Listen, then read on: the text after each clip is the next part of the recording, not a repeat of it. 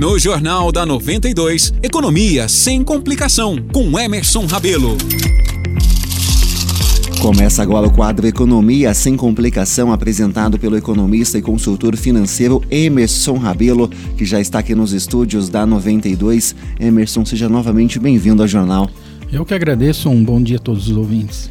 E Emerson, dando sequência aos temas que a gente vem trazendo aqui no nosso quadro semana após semana, hoje a gente fala sobre a elasticidade nos preços e tudo que envolve isso na economia, né?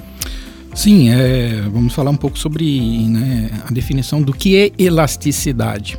Então, primeiro a gente tem que entender né, que esse termo usado, elasticidade, ele vem do conceito comparado a um elástico. Exatamente isso.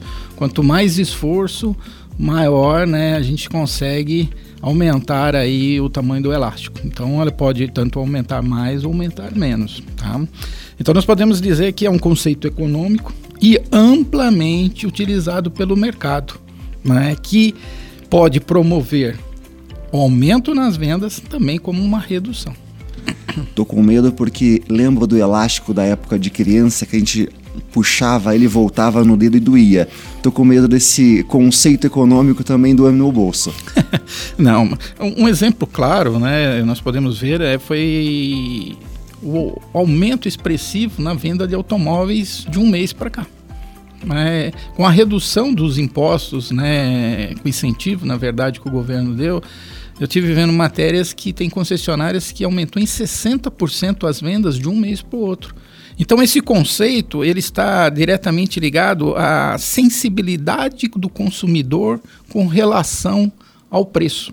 Então é, é, uma fórmula matemática, cada produto tem a sua elasticidade, por isso que quando nós vemos muitos produtos no supermercado em oferta, tá, ali foi feito um cálculo matemático aonde é, se chegou a um determinado número e esse número ele vai medir o grau de reação. Então é sempre medido a cada 1% que eu reduzir o preço, quantos por cento eu aumento as minhas vendas. E nisso nós temos né, as três formas: elástica, né, que a sensibilidade é maior, então ela sempre dá um valor acima de 1, 1,5, 2. Então vamos imaginar que um produto foi feito o cálculo e chegou em número 2. Essa é a elasticidade desse produto. Vamos imaginar o leite. Então, para o, o empresário, né, ele vai negociar com o fornecedor dele, porque ele já sabe que cada 1% que ele reduzir no preço do leite, né, ele vai aumentar em 2% a venda. Quer dizer, se ele diminuir 10% no preço, ele vai aumentar em 20% as vendas. Ou seja, para ele, naquele, naquele momento ali, vale a pena porque no efeito em cadeia, no efeito cascata, ele sai ganhando, né? Sim, porque aí, ele conhecendo esse número, o que, que ele vai fazer? Ele vai negociar com o fornecedor dele um grande volume de produtos. Né? E aí ele vai conseguir, obviamente, comprando em grande quantidade, né, poder de barganha, como nós chamamos até, é, ter um preço melhor né, e oferecer isso ao consumidor que provavelmente ele não vai deixar de levar só uma, duas unidades, ele vai consumir muito mais, que aí entra esse conceito da elasticidade. Quando a gente vê então em um supermercado, ok que existem outros fatores, mas quando a gente vê aquela promoção do leite, aquela promoção de algum outro item, então pode ser elasticidade afetando o preço. Com certeza, em cima daquele produto, eles já conhecem, né? E eles vão trabalhar em uma negociação com os fornecedores para poder promover né, essa oportunidade ao consumidor adquirir um volume maior com um preço melhor. Então, sempre existe esse cálculo para poder analisar. Porque também, é, quando a gente fala numa situação inelástica, Tá? O aumento no preço também gera redução ou queda nas vendas. Tá? Então ele não é só para ver a parte de aumento das vendas, mas também ele sinaliza ao fornecedor que, olha, esse reajuste de preço vai reduzir em X% as vendas, que ninguém quer isso. Ou seja, tenho a impressão então que tanto para as pessoas comuns, o consumidor, quanto o empresário, quanto mais elástico for a situação, melhor. Exatamente. Tá? Quanto mais elástico, mais é, o preço tende a ser melhor né, daquele produto, porque todo, houve todo um trabalho. Então, é, por trás dos bastidores, nós consumidores, quando vamos no mercado, nós olhamos, opa, está em oferta, nós vamos lá, vamos comprar um volume maior, aproveitar a oportunidade. Mas o empresário, né, ele está sempre trabalhando, buscando né, as negociações, identificando, além desses conceitos, esses cálculos, para poder né, alavancar o negócio dele.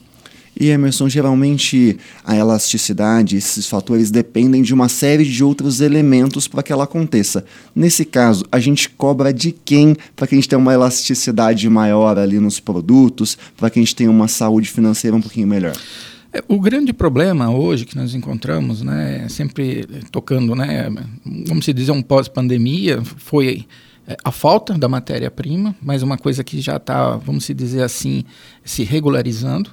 Né? É, nós temos um problema muito sério de logística.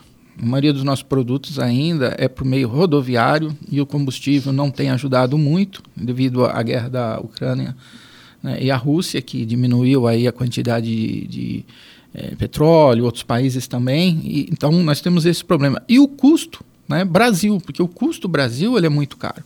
Então, é, também né, vai levar em consideração isso. Mas é interessante isso para as empresas, porque o grande volume de vendas, ele consegue colocar a empresa dele em capacidade produtiva máxima e aí ele consegue reduzir os custos né, em cima dessa quantidade produzida.